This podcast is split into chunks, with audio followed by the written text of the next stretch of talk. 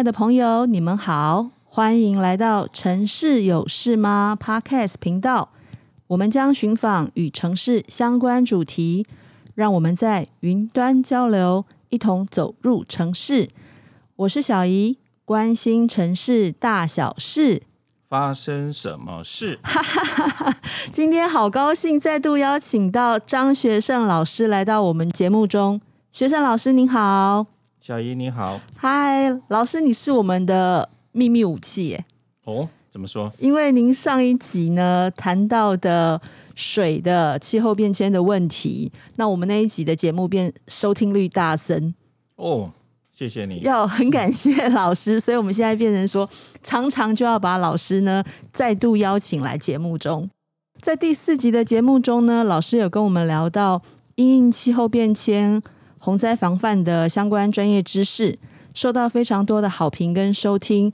有很多朋友也私下问我一些关于淹水的问题，我们也都有转问学生老师。之后，听众朋友听到一些节目内容，有一些疑惑或心得。千万不要不好意思，好难得可以遇到像学生老师这样专业的一个专家学者。大家可以在 FB 发问、留言，或者是写 email 给我们，我们团队一定会转达大家的问题。很乐于跟大家一起讨论。谢谢老师，谢谢老师。今天学生老师来呢，我们将延续气候变迁的主题。老师，现在大家都比较清楚，说气候变迁正冲击你我的生活。科学家有预测，在下一个世纪呢，全球升温可能达到摄氏一点四度到五点六度这么高哦。有近两百个国家呢，一致通过巴黎协定，同意以工业革命前的气温为基准，致力于将增温限制在摄氏两度 C 或一点五度 C 以下，想请问老师的看法，呃，有没有一些方式可以帮助我们达到这样子的一个目标？好，谢谢小姨。呃，小姨提到了气候变迁有关增温一点五度、二度等等这个温度的问题哈，让我想起哈，过去在参与推动。教育部气候变迁教学联盟的计划，曾经有一些有趣的发问哈。有一次谈到这个温度的问题啊，有人提到，诶，这个增温一点五度、两度，真的这么严重吗？真的这么重要吗？哦，有的时候我们早上起床，嗯，可能像今天可能二十五度左右。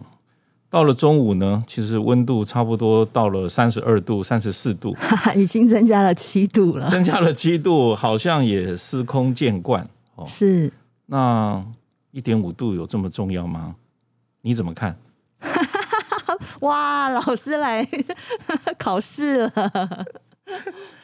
这个是一个蛮有趣的讨论。是是是啊，呃，听起来都是数字哈，可是中间恐怕。涉及到的是天气跟气候这两个观念的差异哈。天气跟气候是天气，好像每天温度会随着早晚而改变。是那气候呢，常常呈现的是一个长期的平均值。哦所以我们现在谈的是气候变迁。所以气候变迁增加了一度，增加了两度，所造成的影响。恐怕就比天气温度的变化来的大很多。是是是，哦，那个一个有趣的例子，也许就像可以想象我们的身体哈，我们的体温大概是三十七度，三十七点五。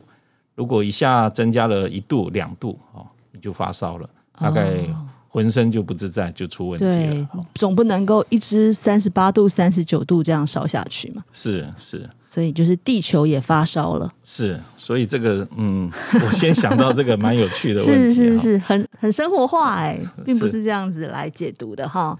是的，那现在大家都共同来追求哈，怎么把这个增温能够控制住哈，使得气候变迁的威胁能够减缓。是，那我想气候变迁的成因有很多，也许最关键简化来讲就是。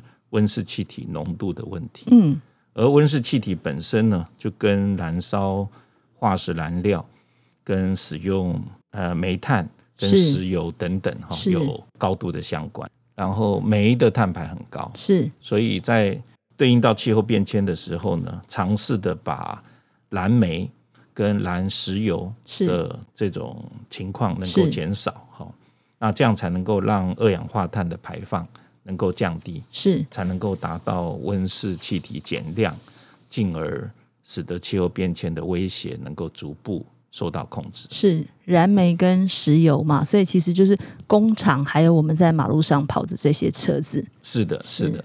是的，那现在我们的日常生活几乎随着科技的发展，几乎离不开电力了。是，所以这个能源的问题呢，就会出现在如何维持生活品质，同时能够达到减碳这样的一个目标。是，那环境跟经济应该不完全是一个二选一的是非题。所以，如何透过再生能源来取代石化燃料？是目前大家正努力，希望能够达成双赢、更永续选择的方向。那老师刚才有提到教育部气候变迁教学联盟，是的，是。那老师要稍微呃帮我们解释一下。哦，这个很有趣的一个计划，这是教育部资科司长期推动的一个计划。好，那。主要参与者是跨校的一个组织哈，包含台大邱其荣老师、童庆斌老师哈。那我们南部呃，包含这个成大都计系以外，也有交管系的魏建宏老师、陈文志老师哈，包含到中山大学陆小云老师在海岸方面的专业，长隆大学吴佩芝老师是在健康领域的专业等等哈，长期透过。呃，跨校的合作哈，希望能够对于呃大学里面教学的课程，能够融入更多的气候变迁的概念，是，同时也举办一些创意竞赛啊，一些工作坊等等的活动，希望能够让学生在大学学习的一个课堂上的机会呢，就能够更理解哈，更关注是。气候变迁的影响，从教育着手哈，是是，听起来这个活动很有趣。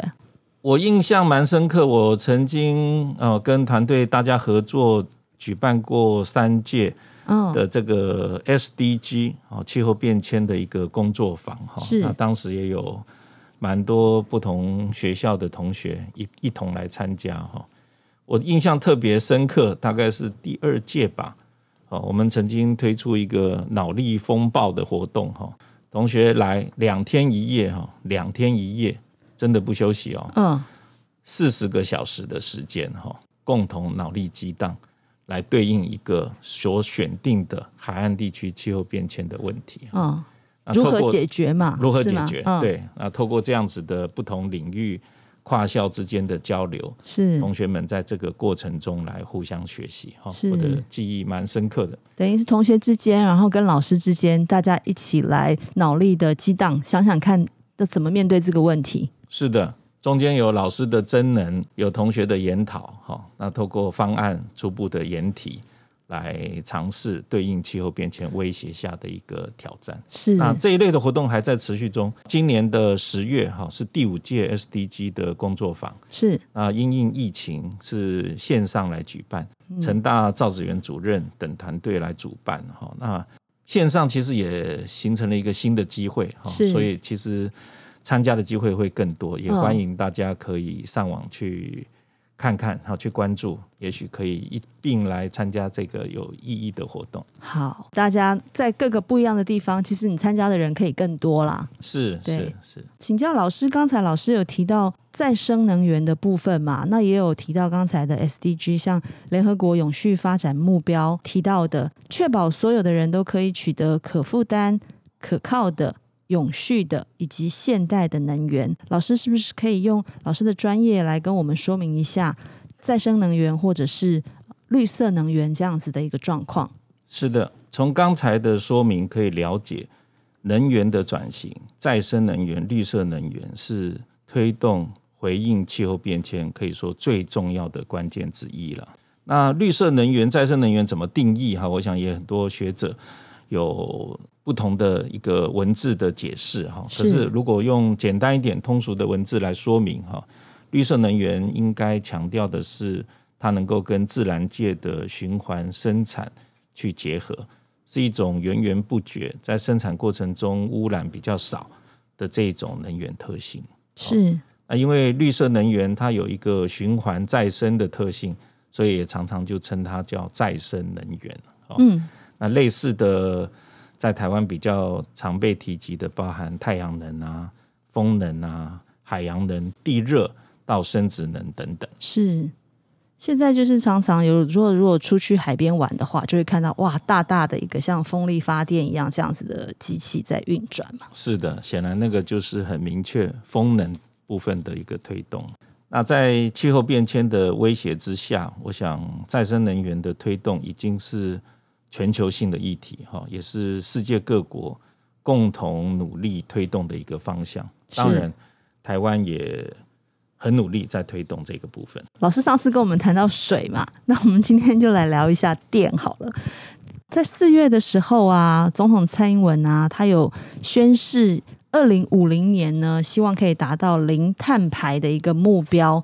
那老师刚才也有提到，台湾其实很努力的在推动。能源转型嘛，是对。那老师可以稍微跟我们说明一下，老师现在目前了解的状况大概是怎么样子？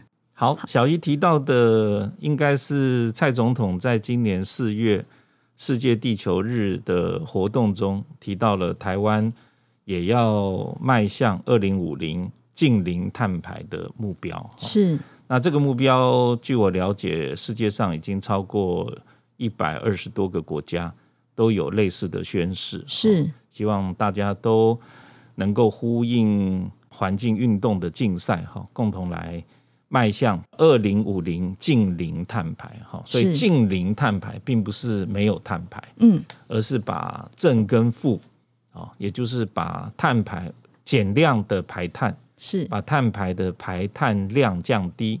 同时呢，也有一些固碳的作为，嗯，而使得正负能够均衡啊，变成所谓 net 净零为主哈。我想这个也是国际上大家共同努力在推动的方向。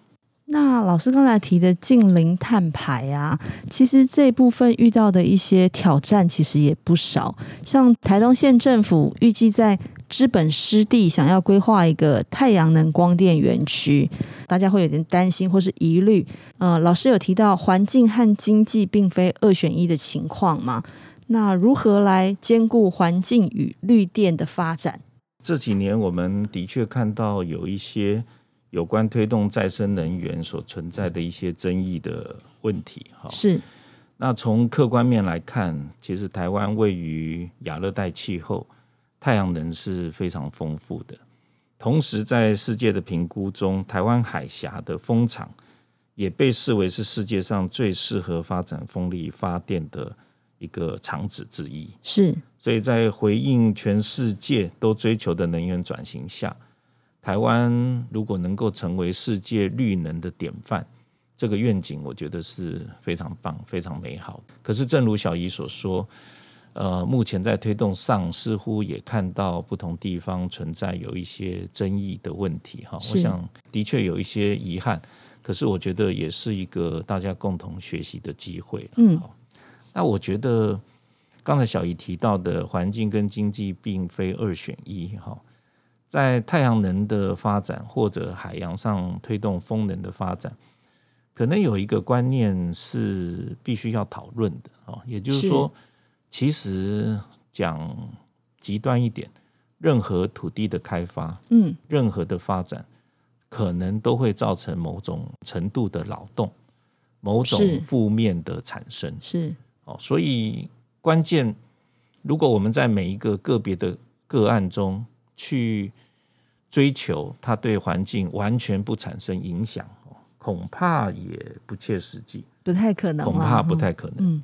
所以它的关键问题恐怕是，到底这样的作为值得或不值得？是，也就是一个价值观替代的关系，trade off 的关系。哈，我们因为损失了环境的影响，而去改善了再生能源的提供，这样的作为值不值得？这个所谓值不值得，我觉得蛮重要的关键就是资讯必须要公开，是，观念。必须要沟通，是民众应该要能够有机会更广的来思考这个 trade-off 的关系，来思考可能的负面跟带来的正面之间的关系。是，那透过更多的交流、意见的沟通，来共同勾勒台湾所未来可能形成的一个全世界绿能典范的愿景。好，我觉得这个广义的民众参与其实还是非常的重要。因为我们可能只是短暂的在电视新闻上看到一些报道，那其实我们并没有很全盘的去了解到整个环境的一个规划跟发展，跟绿电之间它是不是能够并存，或者是怎么样子用一个最好的方法去做，让这两者都可以达到保护的效果。是的，是的，所以。除了刚才所提的，应该有，我个人认为应该有更多公开的资讯，是更多的一个意见交流的平台以外，本身呢，我想对我本身从事空间规划者来讲，有一个很简单的词叫做适地适用的原则。适地适用，适地适用，的适，嗯、哎，适合的适，就是我们要发展的能源的场址。啊，或者要推动的太阳能的光电园区，到底是不是选择在合宜的土地上？是，是不是选择在更好的、更适合的土地上？我想这个是一个关键哦。当我们不用全盘的角度，只用个别的角度来看，我想个案的争议性恐怕没有办法避免。哦，就像。呃，我们已经看到了许多进步的做法哈，譬如农委会也开始在盘点所谓的不适耕作农地，嗯，那应该就可以避免光电去使用到好的农地，是，所以他选择了不适耕作的农地啊。可是我觉得这个是有进步的，可是恐怕还不够，因为不适耕作是不是就适合光电？哦，不是耕作，也许还会有一些重要的生态的价值、生态的问题，包含部分案例涉及到的湿地生态的问题、鸟类的问题。所以，纯从单一农耕来看，不是耕作就来作为光电选址，恐怕也不够周延。哦，所以结合前述的适地适用的概念。哎，我们其实还蛮期待能够看到有一个从整体性的观点，从各冲击的面向的角度，共同来做的一个整体规划。哦，从一个整体空间的盘点来找出台湾最适合作为光电转型的场域在哪里？是。好，那透过这样子的一个整体规划跟规划过程中的民众参与。大家形成了一个共识，形成了一个台湾迈向一个绿能典范国家的一个共识。我想在后续推动的个案性的争议呢，是不是就能够因此能够减少，而使得这个理想呢，能够更大步的往前迈进？对，就像老师上一集有提到的嘛，站在一个比较高的角度去看整个国土的规划，如何的去。运用它是是是，我们做空间规划的最关心这个是啊，希望从整体的角度，从多部门多面向的角度是并来做思考是，所以资讯的完整就要靠老师常常来上节目分享给大家听。哦、我我得到的资讯很有限，尽力 了。客气客气，老师好客气。嗯，刚才提到的绿能部分啊，其实还有一块大家非常关心的，其实就是它的一个经济。发展还有一个国家竞争力跟产业竞争力的问题嘛？哦，我引用七月份《远见》杂志啊，他提到的一个文字，它说明的是说，全球兴起零碳排战役，这场战役安静无声，却攸关产业，甚至是国家经济的存亡，转向低碳与绿色已成大势所趋，这样听起来，近零碳排它不只是在呼吁解决气候问题，它可能更是一个创新科技的起点。在这一个面向，老师是如何看待绿电发展的潜力趋势？我非常认同这样的论点，其实也蛮开心，气候变迁的论述呢，能够走到这样子的一个焦点。是过去在谈气候变迁。大多是从环境保护的范畴啊，不要破坏环境，是要跟大自然共存，是一个环境教育的角度在出发。嗯、可是近年来，正如小姨刚刚提到的，《远见》杂志所提到的绿电契机，其实可以看到，绿电已经变成是一种新的全球竞争时代中产业界必须超前部署的重点。是。也就是说，我们其实看可以看到，呃，这个所谓“二零五零近零碳”的世界环境运动的竞赛中，产业界呢其实非常积极。是，譬如产业界的这个龙头哈，有一些大厂，像苹果电脑，它就这个率先宣布，整个商业的活动，包含制造供应链与产品生命周期。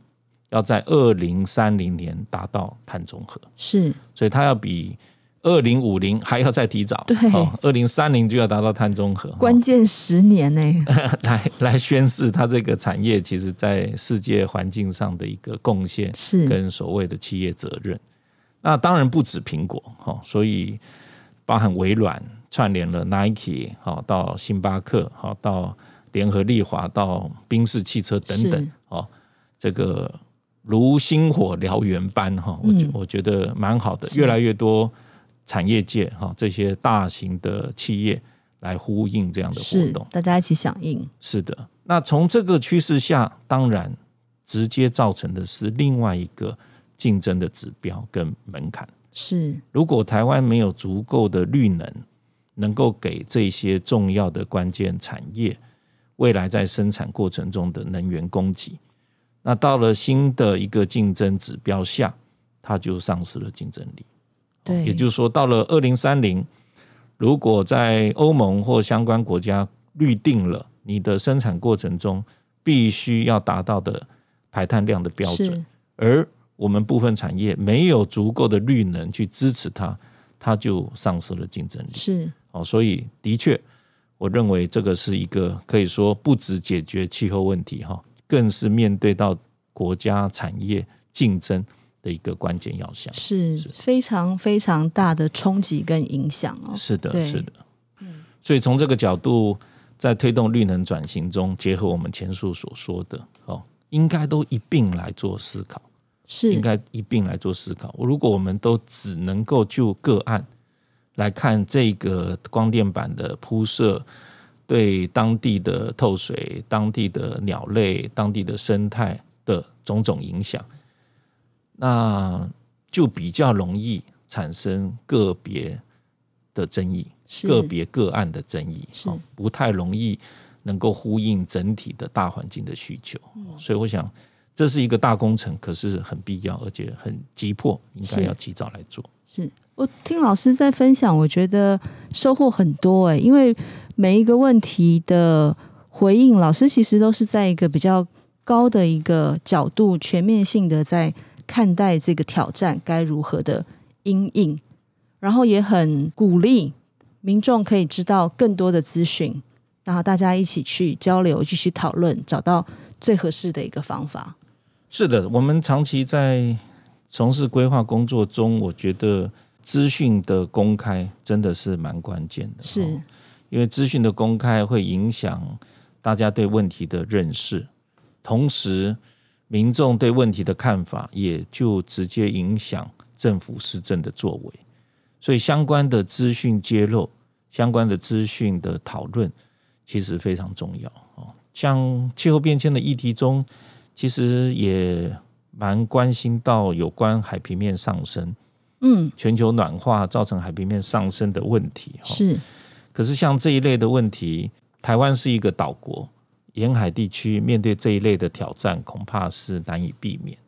哦，不过我们相关的研究偶尔看得到，相关海平面上升的模拟资讯也看得到，可是好像到目前为止没有受到太大的关注，乃至在国土计划也好，在相关沿海地区的一个调适作为也好。并没有很认真的正视这样海平面上升所面临到、即将面临到的挑战，是跟因应的做法。是，是因为老师是都市计划系的教授嘛，同时也是国土研究中心的主任嘛。老师刚才也有提到海平面上升这件事情，在台湾来讲，它是一个正在发生的一个事情嘛。那想请问老师，针对全球暖化、海平面上升对于国土的一个挑战的这个部分，老师的研究或是看法？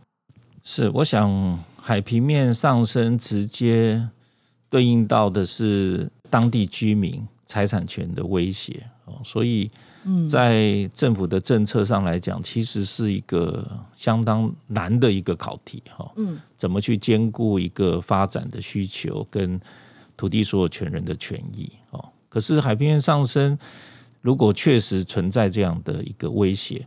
恐怕这一类问题还是必须要摊出来，及早来应应哦。我们从呃有一个国际组织叫 Climbing Central 哈，在去年九月发表了一个高精密度的数字地形图。那在他们的模拟中，他用全球的尺度来预估不同的年期，全球哪些地方会经过海平面上升而受影响，甚至淹没。这么这么严重？是的，这一类的资料在网络上其实都可以看得到。是，那上面也可以看得到台湾的资讯哈，包含到二零五零，在台北到南部种种城市呢，可能受到威胁的影响。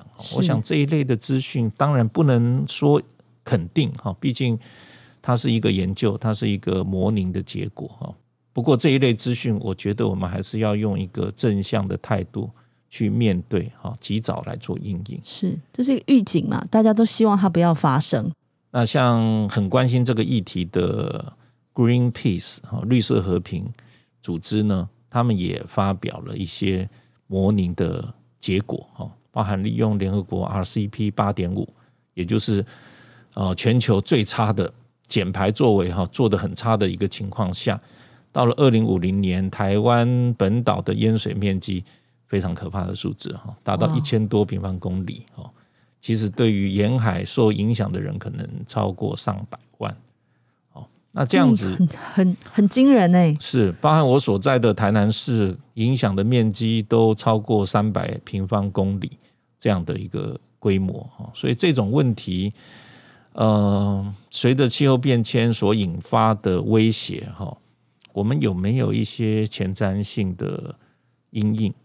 包含调试性的后撤，是包含整整体的国土空间的布局等等。我觉得在学界当然责无旁贷，哈。可是相关的议题，我觉得有必要让更多人来关心，大家共同来思考怎么处理。是因为我们呃往常听到气候变迁或是全球暖化，我们是觉得说它可能是对一些自然气候的一个影响。今天来听老师分享，才了解到，它其实跟我们居住空间，它甚至于有可能因为海平面的上升，我们住的地方或是我们的财产、生命安全都会受到很大的挑战。没错的，它跟我们每个人的生活其实相当的密切相关，是哦，所以更多的关注是必要的。那台湾相关的领域啊，我想也做了不少的努力，是。不过我们。能够努力的空间还是很大哦。那我们过去对于这种气候变迁的威胁、土地的思考哈，常常是透过敏感地的思维，也就是说，划定为敏感地的地区呢，就尽量不要去开发它哦，来作为回应的调试思维哦。不过，从世界各国，尤其是先进国家的经验哈。恐怕还要更努力，还要是不够的哈。光这样做是不够的，还要更进一步哈。我们最近看到去年二零二零，我们看到了英国哈 UK 发表了 Land Use Policy for a Net Zero，是，也就是说从土地使用的部门来思考迈向近零碳的政策。嗯，就是老师刚才提到的那一部分嘛。对，所以他的一个思考已经不仅仅是敏感地不要用，而是更从一个开发与自然平衡的土地政策，全面性的来指导国土的一个发展的形态。我想这个真的很值得我们呃好好的学习，及早来因应，让我们的国土计划呢，也能够在一个全面性气候变迁威胁下，形成的一种具韧性的一个国土发展。等于老师的从全球暖化气候的一个影响，带到了一个整个国土全面性的一个思考。最后，老师是不是有一些提醒或是其他的资讯想要分享给听众朋友？呃，今天谈气候变迁好像比较严肃一点哈。不会 不会，哇，听到很很震撼的消息。呃，问题层次跟尺度也比较大了哈。可是我觉得，对，就像刚刚谈到的海平面上升，它会影响一些财产权哈，它也有一些所谓的生命安全，也有一些公共利益，也有一些所谓的外部不确定性的问题哦。所以这种个人利益怎么兼顾，公共利益怎么维护？好，我觉得透过共同设计，透过社会设计，是一个重要的途径。是由大家共同来思考，共同来面对。哦，我觉得我还蛮期待这样子的一个途径呢，能够更彰显。那同时呢，面对这些灾害风险的地区，哈，包含刚才所提到的，呃，绿能的推动跟。经济发展的问题，乃至环保的冲突等等，哈，我想公民参与很重要，嗯，哦，特别是建构一个广泛的参与平台，让弱势的地区，让比较没有声音的部门，大家都能够有一个合理对话的一个机会啊，在公平的基础下是。来达到尊重自然，来达到台湾一个新价值观的共识。是，我想这个有一点抽象，不过它恐怕是后面推动各项计划中还蛮关键的一个元素。哈，这是我的个人的看法。是是是，哇！今天听到老师跟我们分享了很多相关的资讯啊。其实从一八零四年，地球上约有十亿人口。到今日的八十亿人口哦，这么多的人口，当然会有更多的资源被耗竭。大部分的人其实都是在都市中生活啊。我们一方面呢，鼓励再生能源的使用，那除了能源转型之外呢，也希望可以在生活中减碳，来减缓气候变迁。大自然就像是我们的减碳神队友啊，它帮我们吸收了气候系统中多余的热量。所以呢，希望我们大家呢，在个人方面，除了刚才老师提到的一个比较大的高的一个角度，在看国土的运用，在看绿能的发展，在看环境跟经济的调试，那我们在个人方面，其实也可以做到环保减塑的一个生活啊。国际间呢，其实都在为地球永续而尽力改变，台湾呢，一定也不会缺席。今天非常感谢学生老师来到节目中哦，又跟我们分享了好多好多很有用的专业知识哦。那期望呢，下一次可以呢，再赶快约到老师的时间呢，为我们带来更多的一个分享。谢谢老师，谢谢小姨。亲爱的朋友，如果你也喜欢和城市有关的话题，欢迎关注我们。你也可以到 Facebook 都媒工作室留言给我们。如果有想请教学生老师的问题，我们一定会代为转达。你们的支持是我们做好节目最大的动力。城市有事吗？关心城市大小事。发生什么事？谢谢老师，我们下次见。下次见，谢谢老师，你说喽，下次见哦。好，等你邀约。好，谢谢，谢谢，拜拜，拜拜。